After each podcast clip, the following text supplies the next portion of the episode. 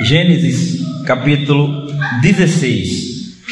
Diz assim a palavra do Senhor: Ora, Sarai, mulher de Abrão, não lhe dava filhos, tendo, porém, uma serva egípcia por nome Aga, disse Sarai a Abrão: Eis que o Senhor me tem impedido de dar à luz filhos. Toma, pois, a minha serva, e assim me edificarei com filhos por meio dela. E Abrão anuiu ao conselho de Sarai.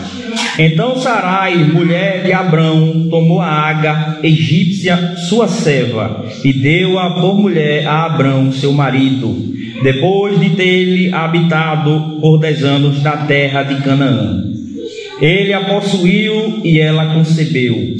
Vendo ela que havia concebido, foi sua senhora por ela desprezada.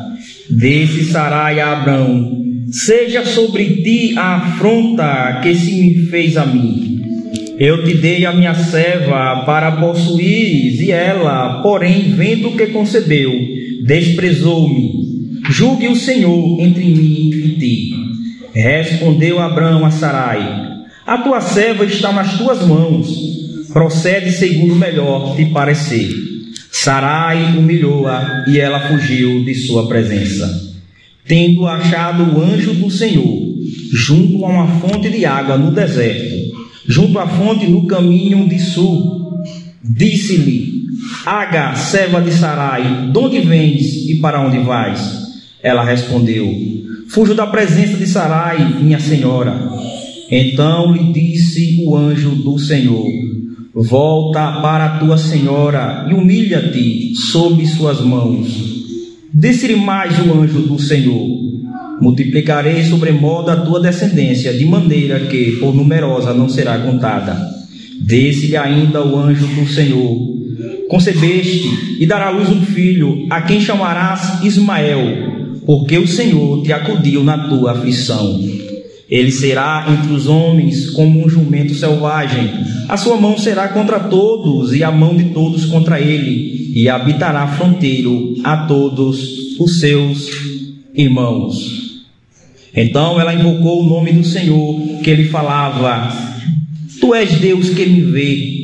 Pois disse a ela: Não olhei eu neste lugar para aquele que me vê, por isso aquele poço se chama Bier Laroi.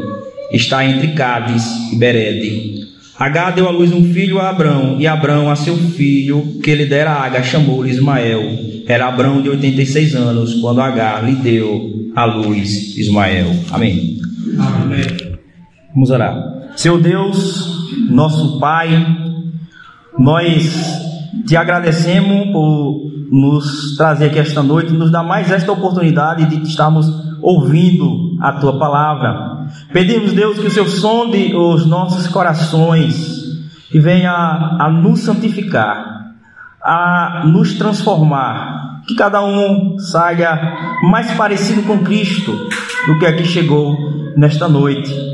Fala conosco, Pai, e nos capacita com o poder do Teu Santo Espírito para que venhamos a viver nossas vidas glorificando ao teu nome. Pedimos em nome de Jesus. Amém. Amém. Trânsito, parado e pressa para chegar ao destino são tentações para se pegar um atalho. Quando o trânsito está parado e nós temos pressa, às vezes queremos pegar um atalho. Procurar uma rua com o trânsito livre. Quem sabe o GPS né, pode ajudar a tecnologia a, para o nosso bem. Mas nem sempre os atalhos nos faz chegar mais depressa. Às vezes torna o atraso maior, por exemplo, se pegarmos uma, uma rua sem saída ou uma rua interditada por obras. Ou seja, atalhos podem encurtar o caminho de um, de, de um, do início de uma viagem a um destino final, mas não necessariamente nos conduz a chegar mais cedo. Então, a maneira mais sábia é esperar. Esperar o trânsito abrir para que cheguemos seguro em nosso destino. A minha pergunta antes da gente discorrer no texto é se você tem pressa em fazer algo, algo que você tem planejado. Como nós temos estudado, meus irmãos, a história de Abraão tem como base as promessas de Deus. O enredo de Gênesis é desenvolvido tendo como no centro as respostas de Abraão a essas promessas. Ora, Abraão demonstra fé, ora, Abraão demonstra incredulidade. E essas promessas que foram dadas por Deus a Abraão, lá em Gênesis capítulo 12, são principalmente as promessas da terra e da descendência. Então, enquanto Abraão espera o cumprimento, no decorrer aqui do, do livro, surgem vários obstáculos. Alguns são obstáculos naturais ao cumprimento dessas promessas. Por exemplo, a fome lá no capítulo 12. Outros são obstáculos colocados pelos próprios personagens aqui da história. Por exemplo, Abraão, quando surgiu a fome, ele fugiu para o Egito e lá ele colocou sua esposa Sara em perigo, ou seja, a família da aliança foi colocada em perigo, é, colocando ali o cumprimento da promessa do descendente em risco. Então, à medida, meus irmãos, que surgem os obstáculos aqui às promessas de Deus, quando o ser humano erra, Deus ele se coloca como o protetor como aquele que remove os obstáculos, dando sequência ao seu plano. O plano de Deus, através de Abraão, é abençoar todas as famílias da terra. Através de Abraão, através de sua descendência. No Novo Testamento nós vemos que o descendente de Abraão, que leva a bênção de Deus a todas as nações, é o nosso Senhor Jesus Cristo. Para que isso seja cumprido, é necessário que Abraão tenha um filho. E é necessário que ele tenha um povo e que esse povo habite em uma terra. Nós sabemos que os descendentes de Abraão é o povo de Israel, que recebeu como bênção prometida por Deus a terra de Canaã. Então, a história de Abraão, meus irmãos, em Gênesis aqui, revela de maneira nítida a incapacidade e o erro humano mas que a nossa incapacidade, os nossos erros não anulam o plano de Deus. Por quê? Porque Deus é poderoso e fiel para cumprir o seu plano. Então, neste capítulo, há um novo obstáculo que surge, desta vez a promessa do descendente. Qual é o obstáculo aqui? Sara já é idosa e passou do tempo de ter filhos. Mas ela não é somente idosa, ela também é estéril. E diante disso aqui, desse problema, ela entende que Deus não quer que ela seja mãe do descendente. Então, ela tenta, por ela mesma, remover esse obstáculo. Mas ao tentar remover esse obstáculo, dando sua serva para que Abraão pudesse ter o descendente com ela, Sara coloca mais problema no seu caminho. Mas Deus demonstra que ele não depende do ser humano, ele trabalha acima dos nossos erros, mostrando que ele é o soberano Senhor da aliança, o Todo-Poderoso, aquele que diz e faz. Vamos ver a explicação aqui do texto, versículo 1 e 2 diz: Ora, Sarai, mulher de Abraão, não lhe dava filhos, tendo, porém, uma serva egípcia por nome Aga, disse Sarai a Abraão: Eis que o Senhor me tem impedido de dar luz filhos. Toma, pois, a minha serva, e assim me edificarei com filhos por meio dela. E o texto nos diz que Abraão aceitou o conselho de Sarai. Aga, a, a, a serva de Sarai, é uma egípcia. No livro de Gênesis há um tema que surge. É o tema do Egito. E o Egito é sinônimo de fertilidade, porém, não de algo bom. Os receptores desse texto, os receptores originais, são, é, são os descendentes de Abraão, o povo de Israel, que está saindo do Egito, libertados pelo poder de Deus, do poder de Faraó, e estão passando pelo deserto, indo rumo à terra prometida, a terra de Canaã. E quando a gente lê ali em números, a gente vê que esse povo é constantemente tentado a voltar para o Egito. Porque lá no Egito havia comida, lá no Egito havia fertilidade, havia prosperidade. Mas o autor de Gênesis mostra que voltar ao Egito não é uma boa opção.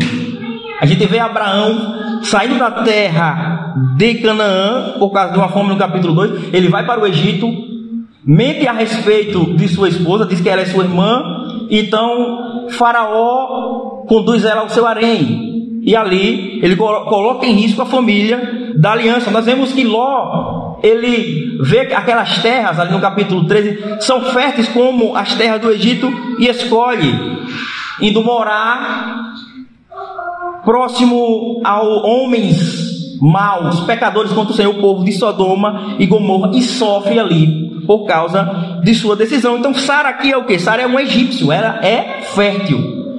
Sara não, H é a egípcia e ela, e ela é fértil, enquanto Sarai é estéril. Então há uma tentação aqui presente, mas que irá levar a consequências desastrosas. Provavelmente aqui, meus irmãos, Sara, Sara eu vou usar o nome, Deus vai mudar o nome dela, capítulo 17, então eu vou usar o nome Sara, naquela pregação. Ela tem provavelmente cerca de 75 anos de idade, então há um problema: esterilidade e passou a época de ter filhos. Então, isso significa que ela depende unicamente do poder de Deus para gerar um filho a Abraão. O filho da promessa deverá vir não da força humana, mas do poder de Deus. Porém, o problema de Sara faz ela perder a esperança de que o cumprimento da promessa viria por meio dela. Ela é esposa de Abraão. É o meio correto de Deus trazer filhos ao mundo através do casamento, conforme a vontade de Deus. E é interessante aqui notar que o autor, ele, para identificar Sara, ele a identifica como a esposa de Abraão, mostrando que é a vontade de Deus que Sara tenha filhos com Abraão, que o filho da promessa venha dela e dele, através do casamento legítimo. Então o autor já está identificando aqui o quê? Que ela está errada em seu pensamento. Porque diante da sua desesperança, ela tem uma solução, um pensamento equivocado. Dá sua serva, Aga, para que Abraão tenha um descendente por meio dela. Ou seja, uma decisão fora da vontade do Senhor. Então, nós vemos aqui, diante das promessas de Deus, o que? Incredulidade desse casal, Sara e Abraão.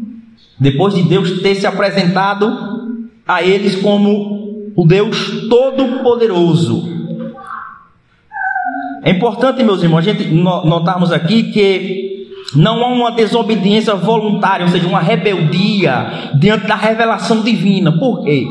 Porque não foi revelado a Abraão que Sara seria a mãe do seu descendente. Foi dito no capítulo 15 que Abraão teria um descendente que seria nascido dele, não seu servo Eliezer, ou seja, através da adoção.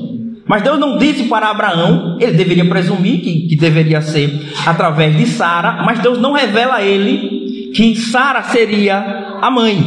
Então Abraão e Sara aqui, meus irmãos, eles estão pensando que estão fazendo a vontade de Deus ao entregar Sara entregar, Sara entregar sua esposa Aga para Abraão. Como é que nós sabemos que eles estão pensando, que estão fazendo aqui a vontade de Deus? Ela diz o seguinte aqui: a base da decisão de Sara é o seguinte: Eis que o Senhor me tem impedido de dar luz filho. Ou seja, ela atribui ao Senhor a sua infertilidade. Ela está crendo que Deus tem outros planos para ela. Ela não deve ser mãe do filho da promessa, mas que deve vir de outra forma. E o meio que ela vê é Agar, sua serva. É verdade que a esterilidade dela estava debaixo da providência divina, porque Deus é sobre, sobre todas as coisas. Mas a conclusão dela estava errada. Por quê, meus irmãos? Porque o fato de Deus não ter realizado algo não significa que ele nunca fará. O nosso Senhor Jesus Cristo nos manda em Lucas 18, orarmos com perseverança. Por quê? Porque Deus não faz as coisas ao nosso tempo, mas no tempo estabelecido por Ele. Então, Sara raciocina aqui da seguinte maneira: Deus não me deu filhos até agora, o tempo passou, estamos ficando velho, e Abraão tem uma promessa. Então, ela pensa que a vontade de Deus é que o descendente venha por meio de Aga. E aqui há um problema. O problema aqui, meus irmãos, é que eles não consultaram ao Senhor. Lembra lá no capítulo 15, a gente viu no último sermão? No capítulo 15, Abraão ele tem um pensamento segundo a cultura da época. Qual é a cultura daquela sociedade? Em relação ao, a, a, filhos era que se um casal não tivesse filhos, ele poderia adotar um, um servo. E Abraão tinha essa ideia. Eu não tive filhos até agora, então o meu filho, o que vai herdar a minha herança é o meu servo Eliezer. E ali ele coloca suas dúvidas diante de Deus e Deus responde: Não, seu filho virá do seu DNA. Aqui está acontecendo algo semelhante. Agora não em relação ao servo de Abraão, mas a serva de Sara. E Sara também aqui está pensando segundo a cultura pagando daquela sociedade em relação a Aga. Há documentos, meus irmãos, do Antigo Oriente Próximo que revela que era um costume em algumas sociedades haver acordos ali antes do casamento que estabelecia o seguinte: se uma esposa não pudesse gerar filhos, ela poderia fornecer descendência ao seu marido através de uma serva. Se ela fosse estéril, ela poderia pegar a serva de sua casa e dar a seu marido. E o filho gerado com aquela serva seria reconhecido como filho da esposa. É o que Sara diz aqui, ela diz assim: Toma, pois, a minha serva e assim me edificarei com filhos por meio dela. Esse edificar é um termo hebraico que significa ter filhos. Ou seja, o filho de Aga seria filho de Sara com Abraão. Seria considerado filho de Sara. Então, qual o problema aqui, meus irmãos? É que eles baseiam as suas ações uma decisão tão importante, não buscando ao Senhor, não buscando orientação divina, não de acordo com a palavra de Deus, mas de acordo com os pensamentos, as ideias daquela cultura pagã que não se importava com a verdade de Deus. Eles não consultaram ao Senhor, não esperaram no tempo devido o tempo do cumprimento da promessa. Então eles foram enganados aqui ao ouvirem a voz que vem daqueles que não têm compromisso com Deus. Então Abraão aqui, seguindo o conselho de Sara, tornou-se bígamo. Então H agora passa a ser sua esposa, sua segunda esposa.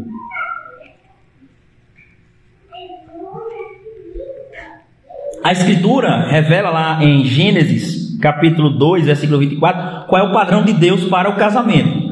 Diz assim: Por isso deixa o homem pai e mãe e se une à sua mulher, tornando-se os dois uma só carne. Então, o casamento, segundo a vontade de Deus, é uma união heterossexual, monogâmica, ou seja, entre um homem e uma mulher e duradouro, até que a morte os separe. Então nós vemos que nesse padrão está excluído está excluído a poligamia, dois ou mais cônjuges. Está excluído também a homossexualidade.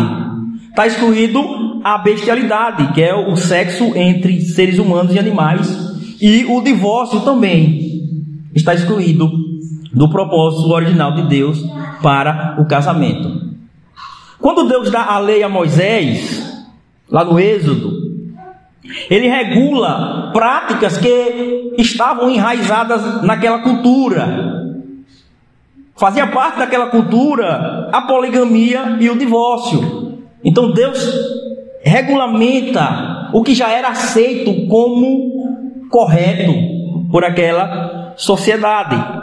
No Novo Testamento, o divórcio ele tem como cláusula de exceção a imoralidade sexual, mas o divórcio nunca esteve nos planos originais de Deus para o casamento. Ele veio por causa do pecado. Sobre a poligamia, Abraão agora se torna alguém que tem mais de uma esposa. Nós devemos compreender que a Escritura não proíbe explicitamente a poligamia no Antigo Testamento. Era um costume da época quando você lê a Escritura, vários servos de Deus tinham mais de uma esposa. Mas a Escritura desencoraja esta prática. E nós vemos isso através das leis de Deus. E também há um desencorajamento nas histórias que são relatadas na Bíblia, onde famílias em que o marido é polígamo, é uma família em desordem,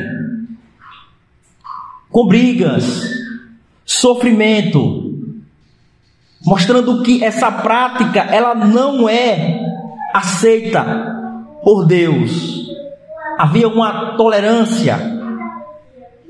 Então, essa prática que prometia trazer solução para o problema da infertilidade da primeira esposa, trazia mais problemas ainda.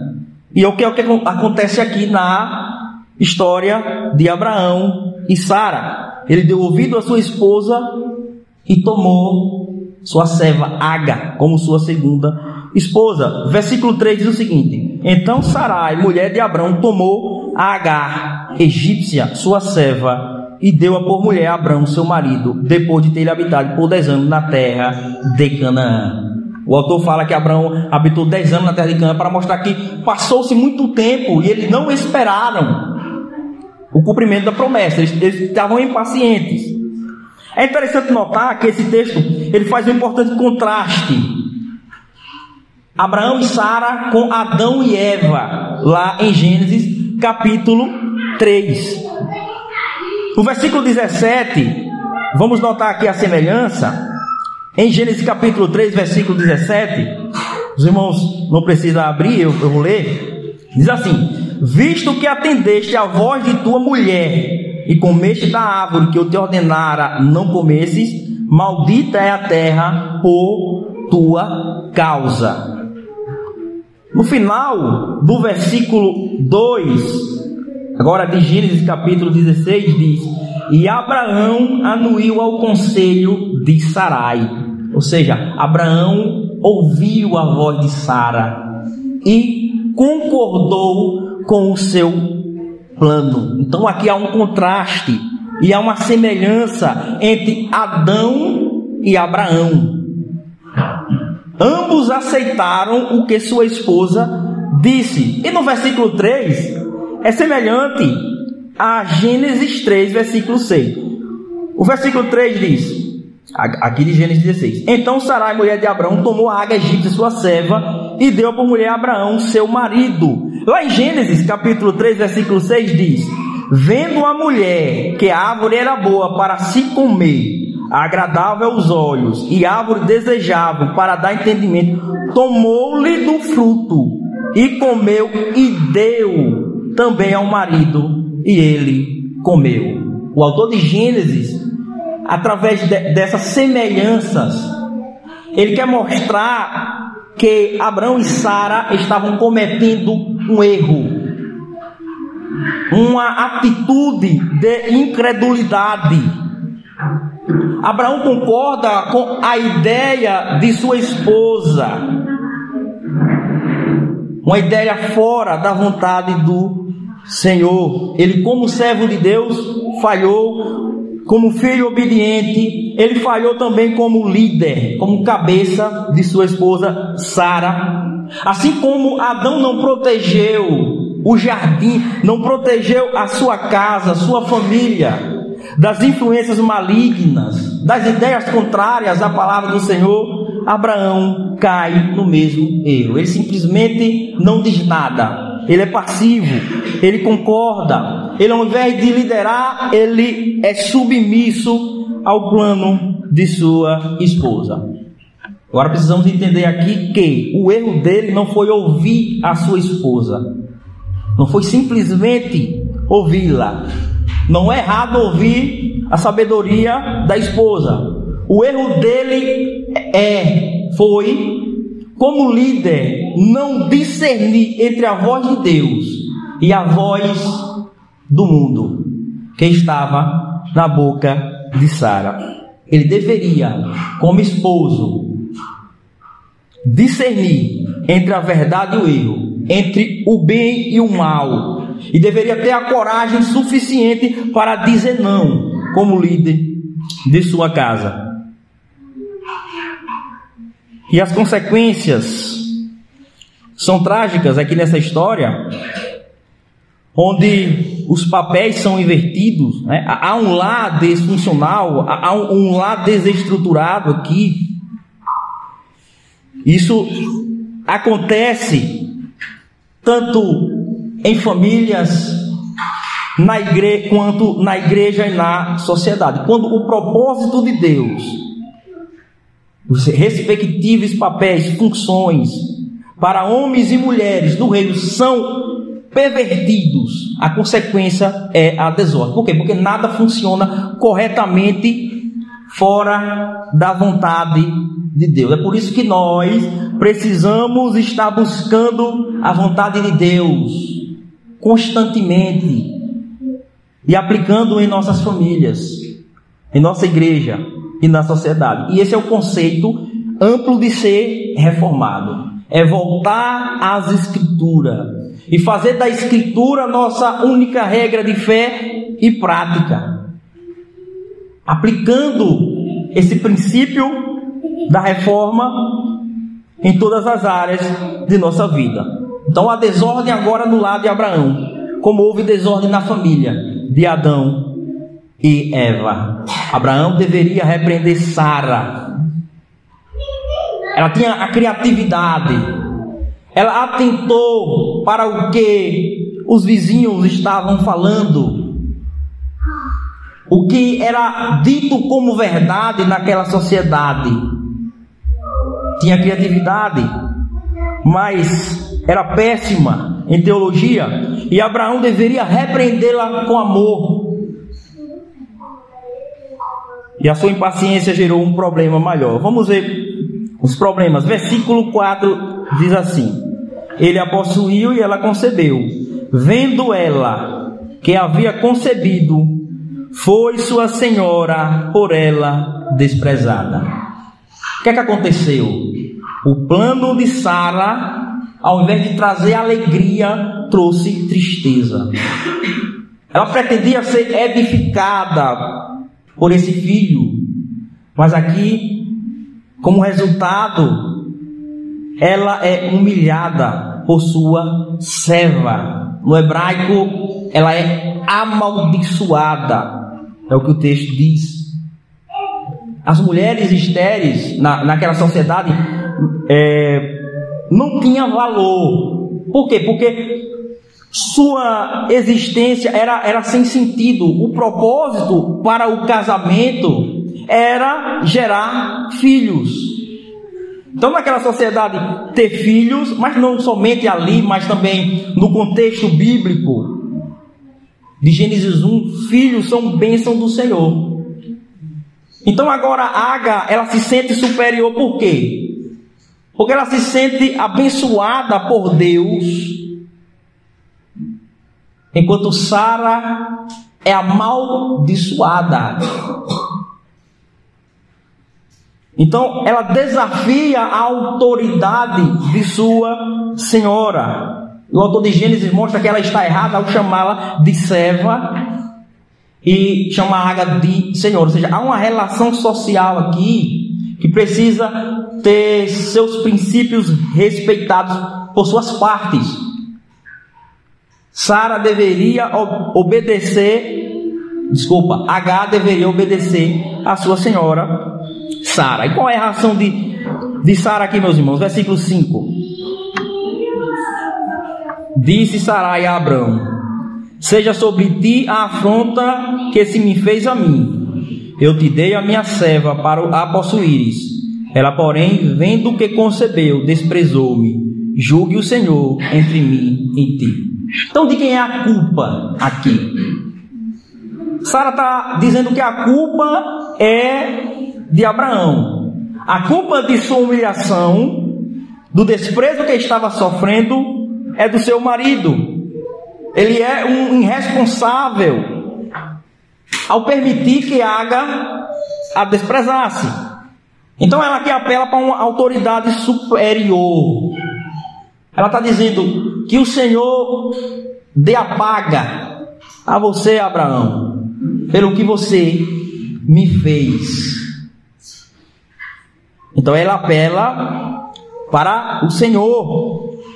Ela está se sentindo injustiçada. Será que Abraão aqui realmente é culpado? Vamos ver o versículo 6. Respondeu Abraão a Sarai: A tua serva está nas tuas mãos. Procede segundo o melhor te parecer. Sarai humilhou-a e ela fugiu da sua presença.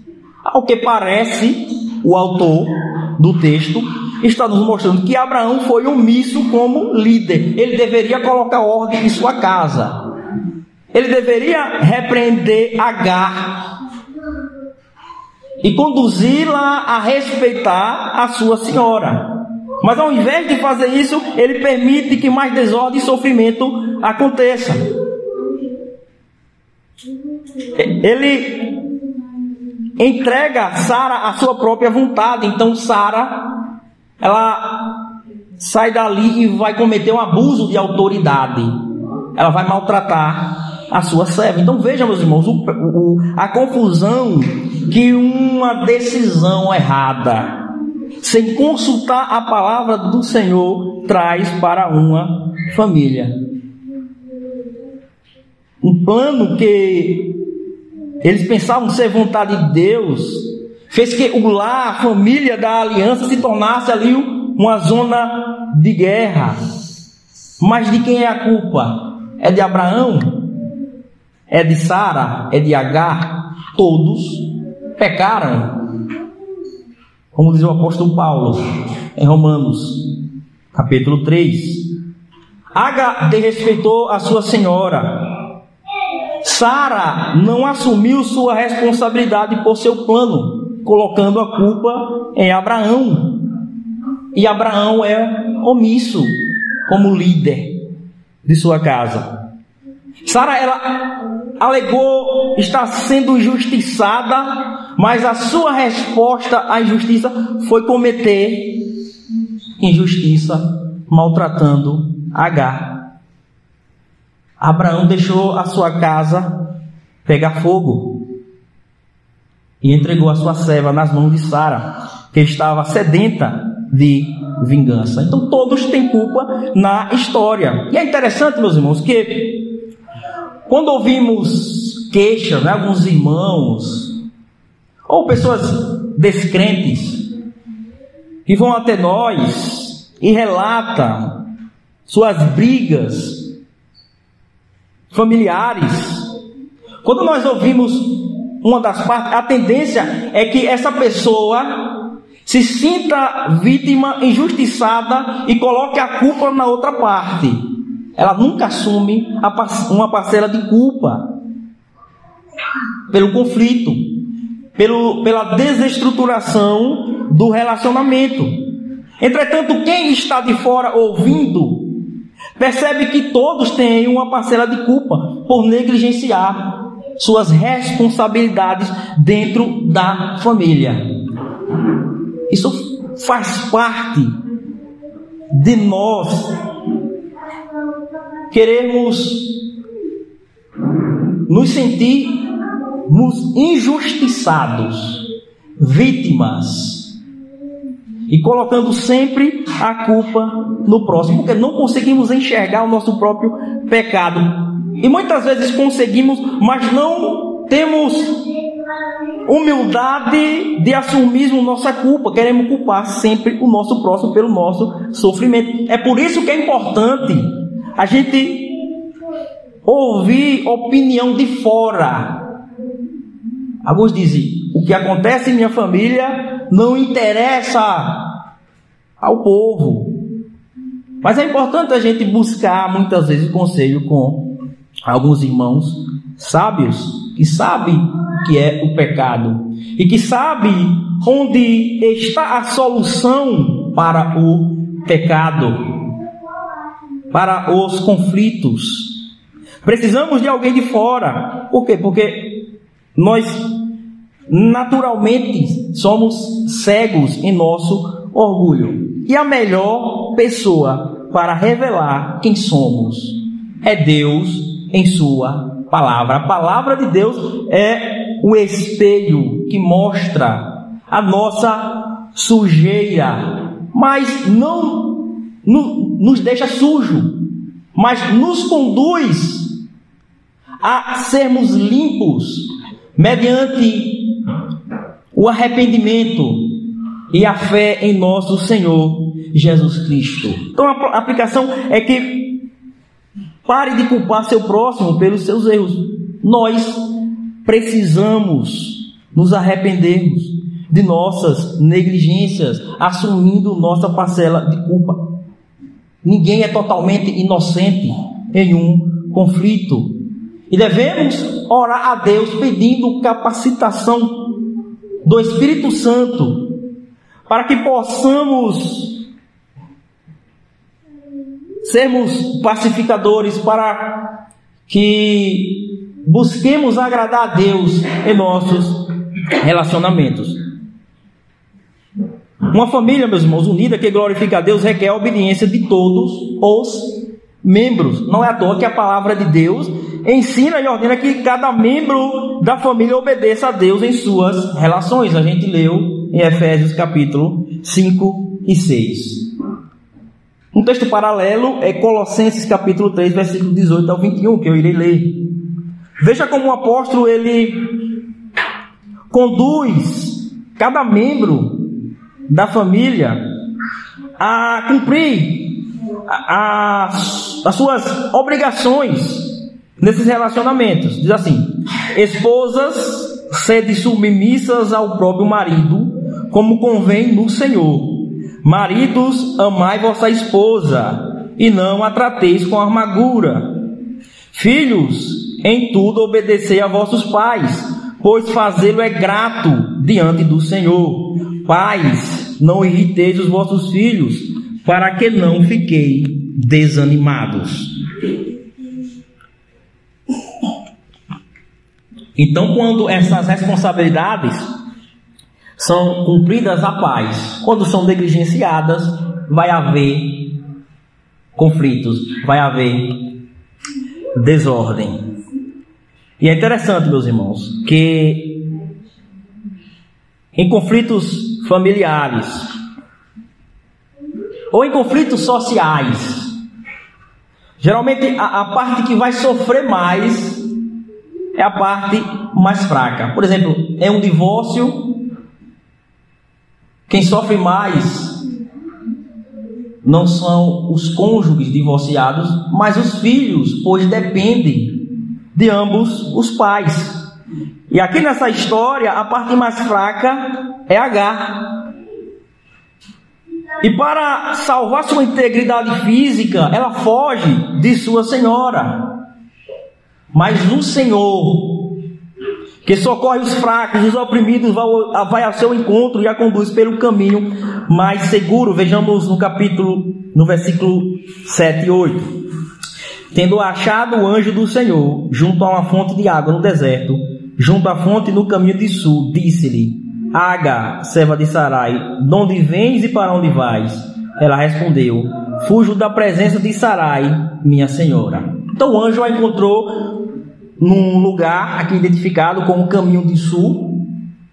Esse caminho é, é o que leva ao Egito. Provavelmente ela está tentando voltar para a sua terra, o Egito. Mas o anjo do Senhor a está impedindo de cometer esse erro. É interessante nós observarmos aqui que há um paralelo com o êxodo de Israel do Egito. Mas os papéis aqui são invertidos.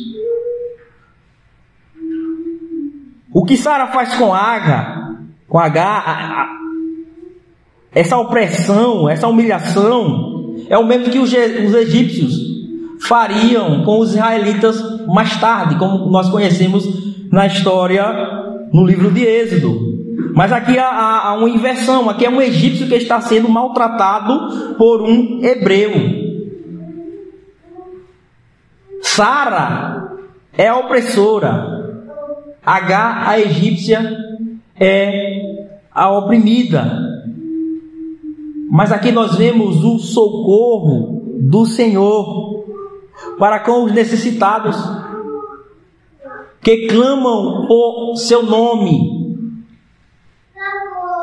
Deus não faz acepção de pessoas e os israelitas deveriam saber disso. Ele é o Deus que socorre os fracos, os incapazes, os sofredores das relações humanas egoístas. Isso serve, meus irmãos, para o povo de Israel que iria ler esse texto, lembrar quem Deus é. Ele não faz acepção de pessoas. Assim como ele julgou os, os egípcios por oprimir o seu povo, Israel, ele iria também fazer com os israelitas se eles oprimissem os estrangeiros. Em Deuteronômio, Deuteronômio capítulo 24, na lei, Deus ordena que Israel não maltrate uma pessoa pobre, uma pessoa necessitada, principalmente os estrangeiros. Por quê? Porque eles foram estrangeiros no Egito, eles foram maltratados no Egito, então eles deveriam imitar Deus. Ao invés de maltratando os necessitados, eles deveriam socorrê-los. E aqui o anjo do Senhor vai ao encontro de Aga.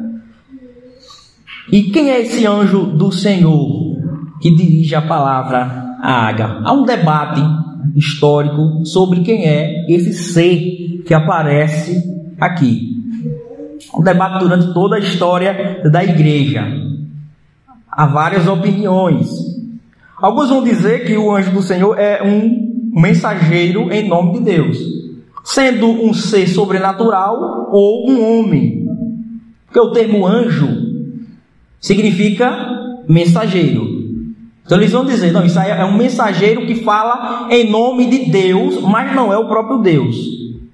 Outros vão dizer que aqui é uma aparição do nosso Senhor Jesus Cristo, a segunda pessoa da Trindade. Em seu estado pré-encarnado, ele é aquele que pode ser visto pelos homens. Então, vamos dizer, esse aqui é o nosso Senhor Jesus Cristo. Outros vão dizer que aqui é simplesmente Deus. É o próprio Deus quem aparece aqui, sem especificar qual pessoa. Pai, o Filho o Espírito Santo vai dizer que aqui é Deus, o Senhor. O que é importante, meus irmãos, para compreendermos esse texto? A frase o anjo do Senhor, o anjo de Deus, aparece mais de 60 vezes no Antigo Testamento. e as, as mais importantes aparições está aqui em Gênesis.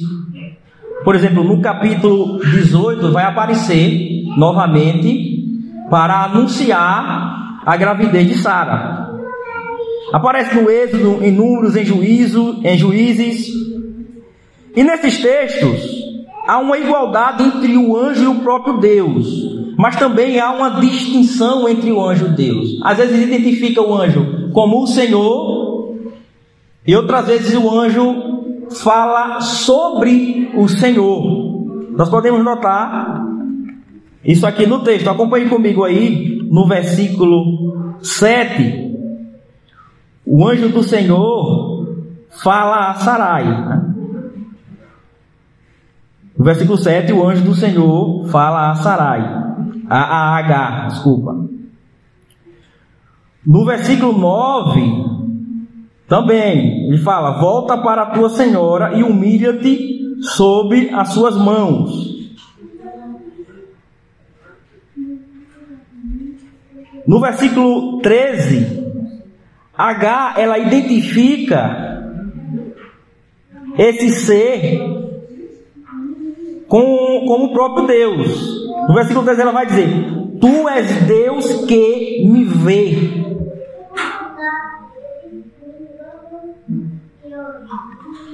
O que deve ficar claro para nós aqui, meus irmãos, é que esse anjo do Senhor é o próprio Deus se manifestando visivelmente aos seres humanos.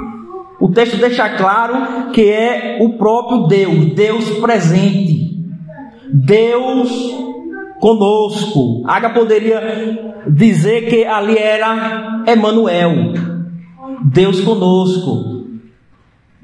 Deus acudindo o ser humano, um prenúncio sobre o que aconteceria futuramente na história, quando Deus se tornaria homem na pessoa do nosso Senhor Jesus Cristo para habitar conosco, para nos socorrer, para sofrer os nossos sofrimentos, a fim de nos salvar.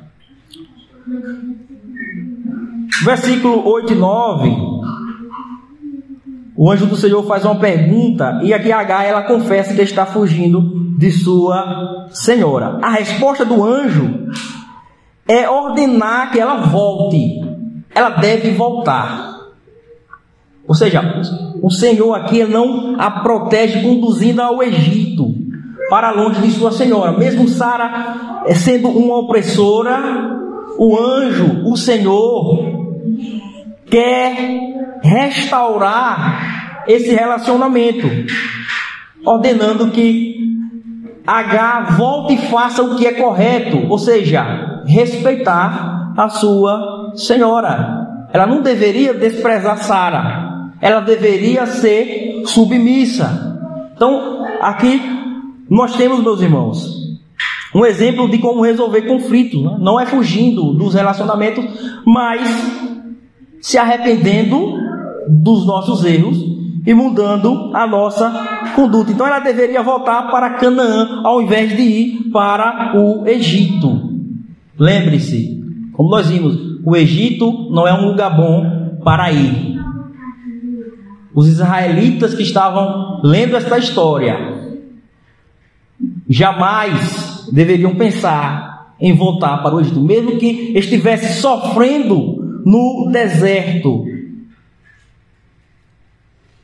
O anjo do Senhor diz: A bênção não está no Egito, a bênção está em Canaã, na terra prometida, onde Deus prometeu abençoar o seu povo. E essa ordem divina, aqui é seguida por uma promessa, versículo 10 e 11.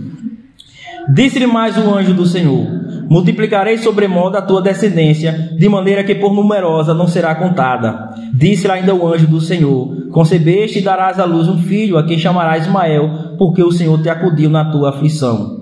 Ele será entre os homens como um jumento selvagem a sua mão será contra todos, e a mão de todos contra ele, e habitará fronteiro a todos o seu irmão. Aqui nós entendemos por que, ao invés do anjo do Senhor é, é permitir que Agar fuja para o Egito, ele ordena que Agar volte para Sara.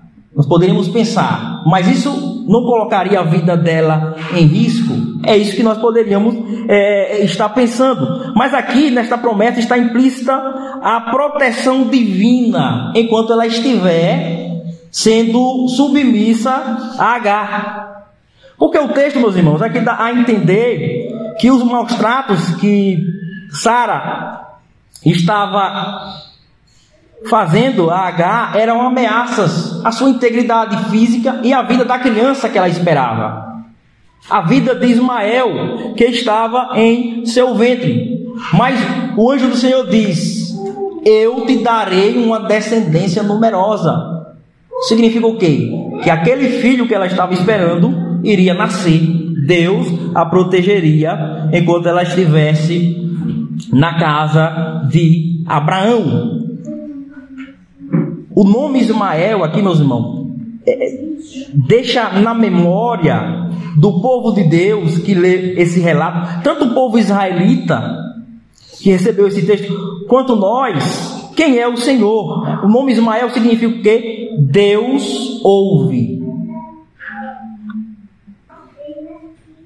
Ele deveria se chamar Ismael porque Deus ouviu o clamor do aflito, o clamor de Agar, e a acudiu em sua necessidade. Qual é a resposta dela? A palavra do Senhor, versículo 13 e 14. Então ela invocou o nome do Senhor, que ele falava: Tu és Deus que me vê. Pois disse ela: Não olhei eu neste lugar para aquele que me vê. Por isso aquele poço se chama Belaroi. Está entre Cádiz e Berebe. Interessante aqui que ela, ela dá o um nome a Deus. Ela atribui um nome ao Senhor. E aqui é o único caso na Bíblia em que um ser humano dá nome a Deus.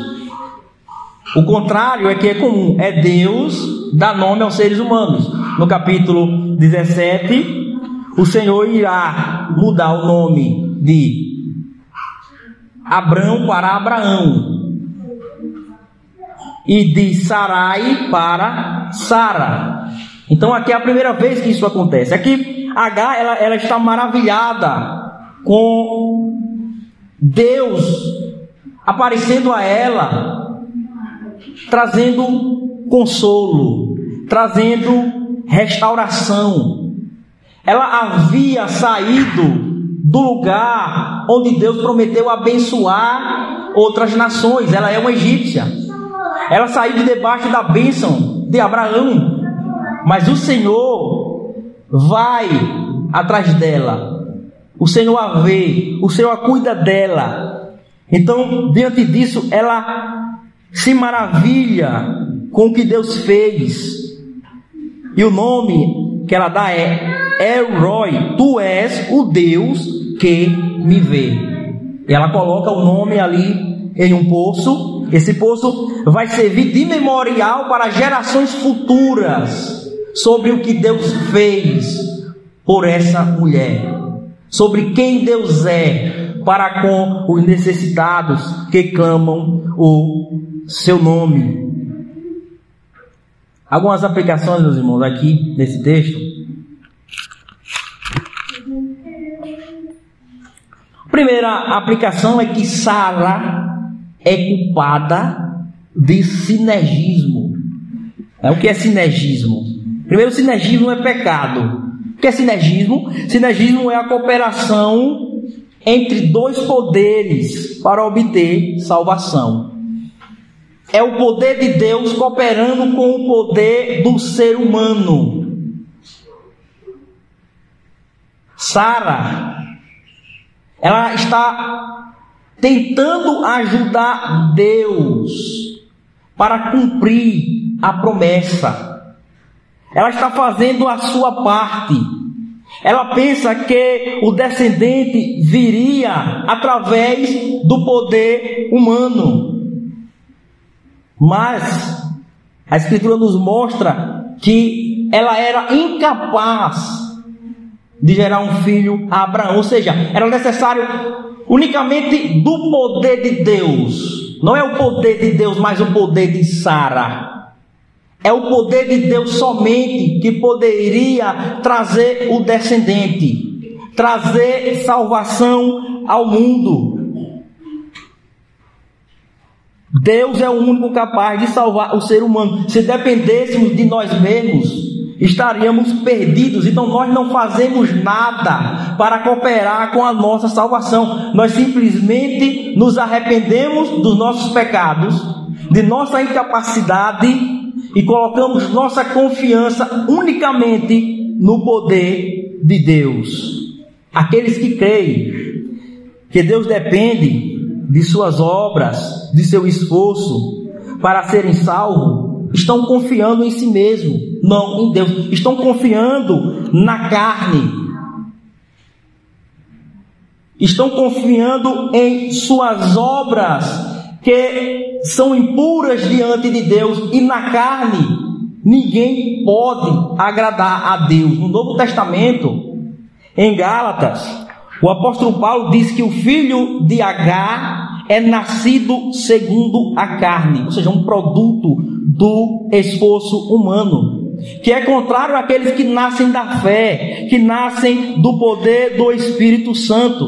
E nesta carta aos Gálatas, o apóstolo Paulo vai dizer que a pregação que diz que o ser humano pode cooperar com a salvação através das boas obras, fé em Cristo, mais suas obras.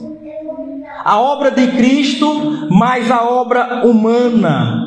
O apóstolo vai dizer que aqueles que pregam e aqueles que creem são anátemas, são malditos diante de Deus. Sara é culpada de sinergismo a salvação, meus irmãos, é somente pela graça, um favor imerecido, e nós a recebemos pela fé somente no que Cristo fez. A salvação é obra soberana do Senhor.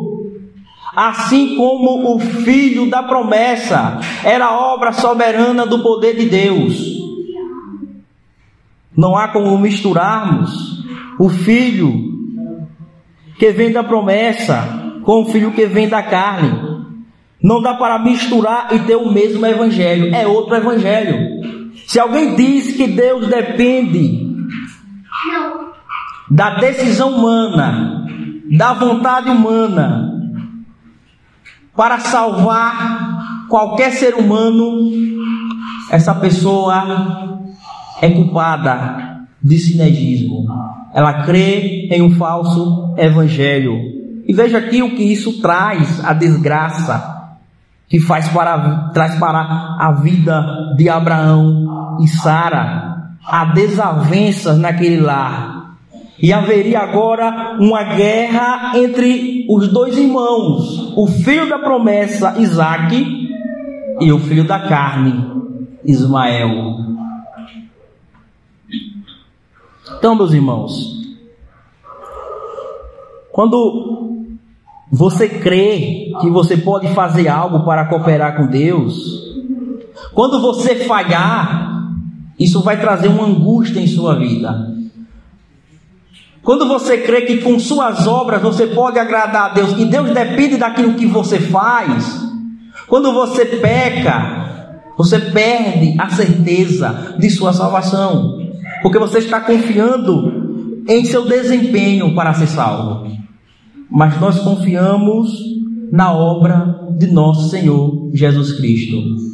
E todo cristão que em um tropeço peca contra o Senhor,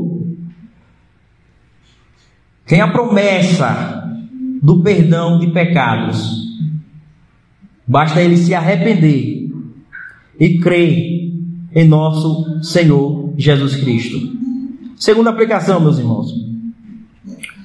Necessitamos ser obedientes a Deus, ao que Ele estabeleceu, ao seu propósito em relação ao casamento. Trazer essa aplicação mais para homens e mulheres. Primeiro aqui, meus irmãos, os homens devem liderar com amor como Cristo governa e ama a igreja. Mulheres devem ser submissas, sem colocar empecilhos na liderança do marido. O marido é responsável em dizer não quando algo é contrário à vontade de Deus. E agir dessa forma não é ser tirano, agir dessa forma é amar a esposa, é protegê-la, é agir para a sua santificação. Então a esposa bíblica deve entender que a liderança do marido é para o bem dela e de sua família. Ela deve ser grata pelo marido bíblico que ela tem, ao invés de resmungar e se rebelar. Algumas pessoas, algumas mulheres, pensam que ter um esposo em que elas mandam e desmandam e que concorda sempre com sua vontade é alguma vantagem, mas não é.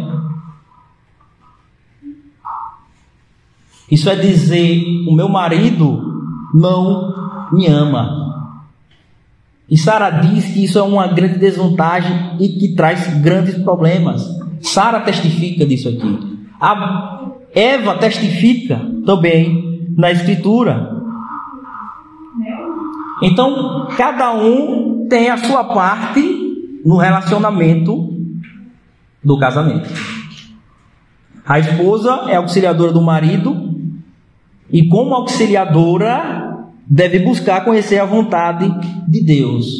Como é que nós discernimos o que é vontade do Senhor e o que é influência da cultura caída ao nosso redor? Como nós discernimos o que é palavra de Deus e o que é a voz da serpente? Quando nós conhecemos a Escritura Sagrada, quando nós conhecemos a revelação de Deus, nossa única regra de fé e prática. Então toda esposa, e aqui ela, toda esposa deve ser um estudante fiel da palavra de Deus, porque para ter sabedoria nas ideias, na ajuda que ela provê para o esposo, no ensino que ela dará para os seus filhos no lar. Ela precisa saber rejeitar e não ser influenciada pela cultura da época.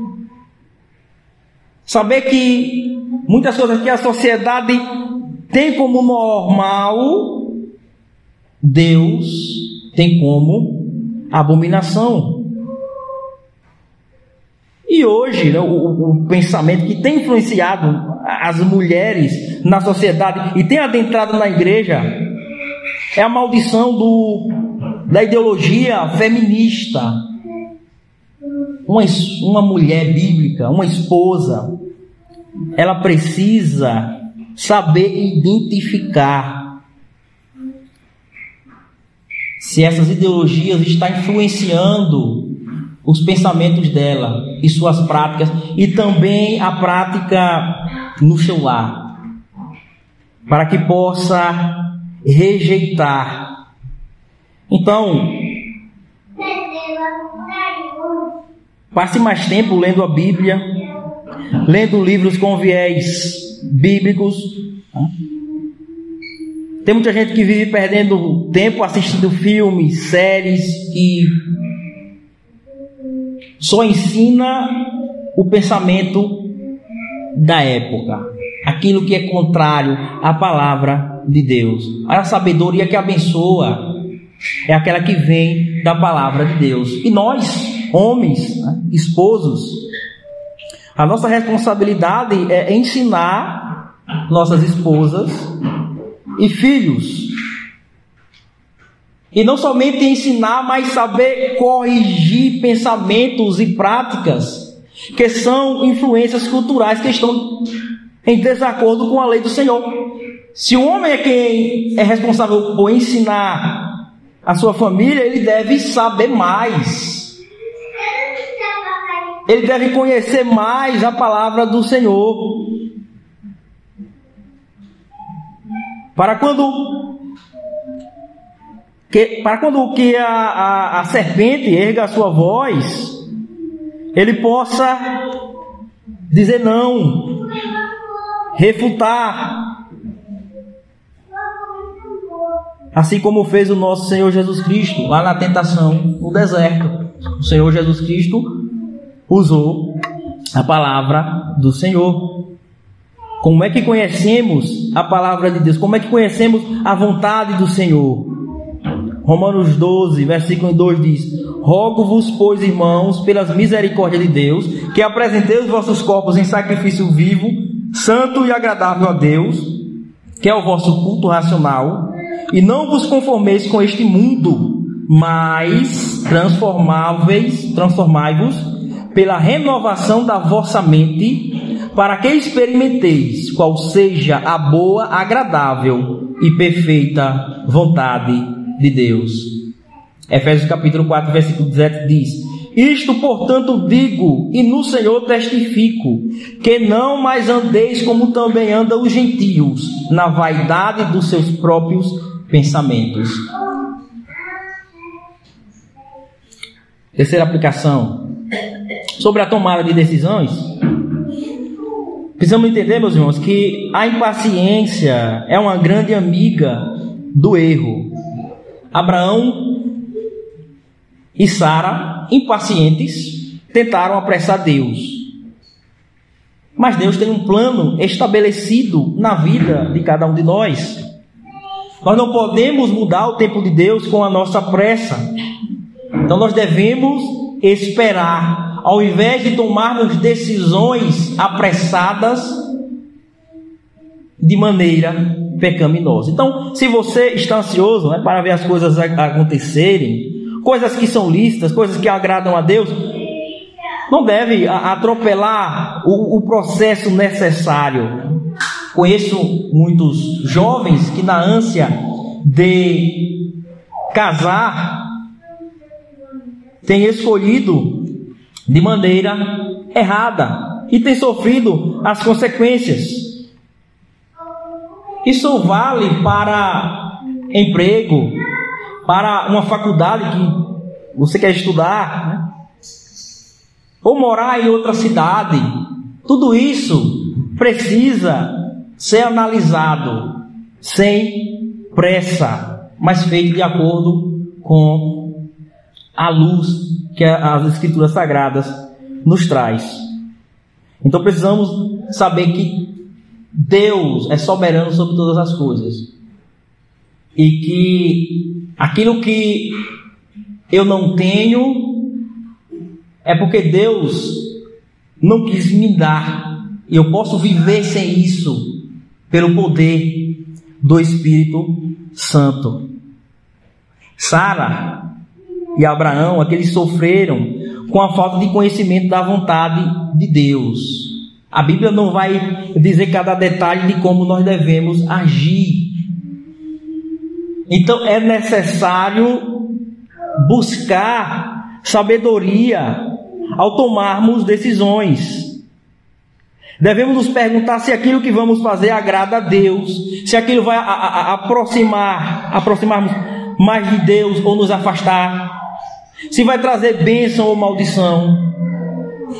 Então, primeiro, meus irmãos, é necessário conhecermos a Escritura, meditarmos na lei do Senhor constantemente, mantermos a nossa mente cheia da palavra de Deus, orarmos pedindo sabedoria. Tiago, em sua carta, vai dizer que essa oração feita com fé será respondida. Então eu posso orar por sabedoria em minhas decisões e Deus vai me dar sabedoria. Outra coisa que podemos fazer é buscar conselhos de pessoas maduras que conhecem a palavra de Deus mais do que nós. Receber críticas, encorajamento e rejeitarmos aquilo que é mal e acolhermos aquilo que é bom. Quarta aplicação, meus irmãos. E última. O nome Ismael significa Deus ouve, ou seja, Deus socorre. Deus acode os aflitos. E não somente isso, Haga também aqui nos lembra que o Senhor vê. O Senhor está atento ao caminho do justo.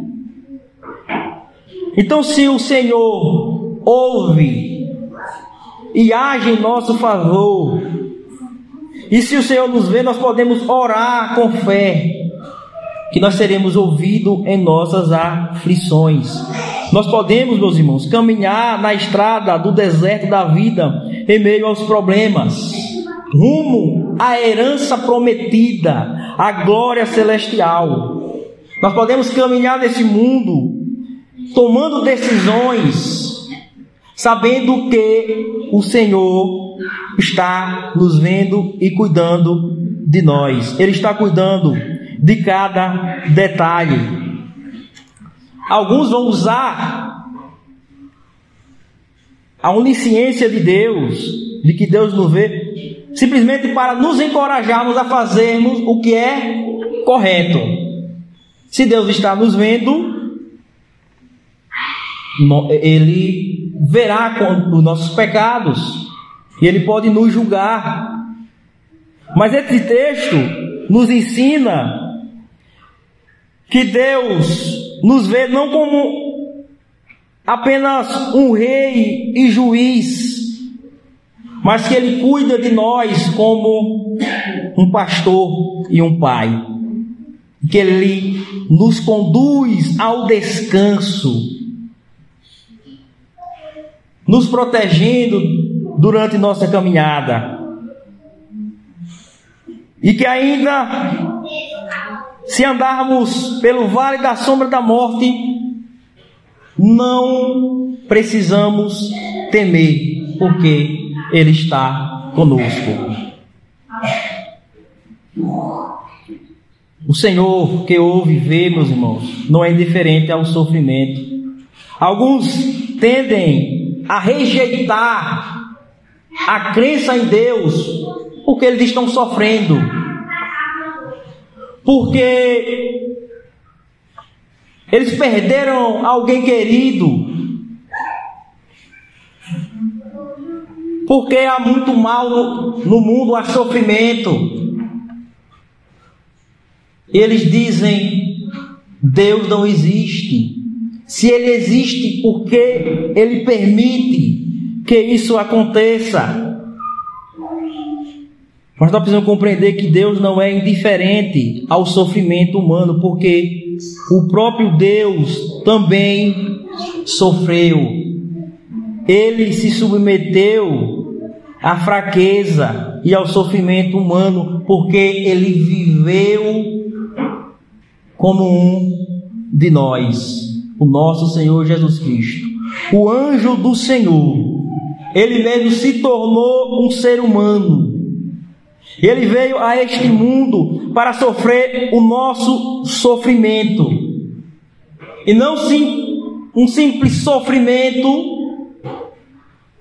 mas o sofrimento supremo de suportar a ira de Deus pelos nossos pecados.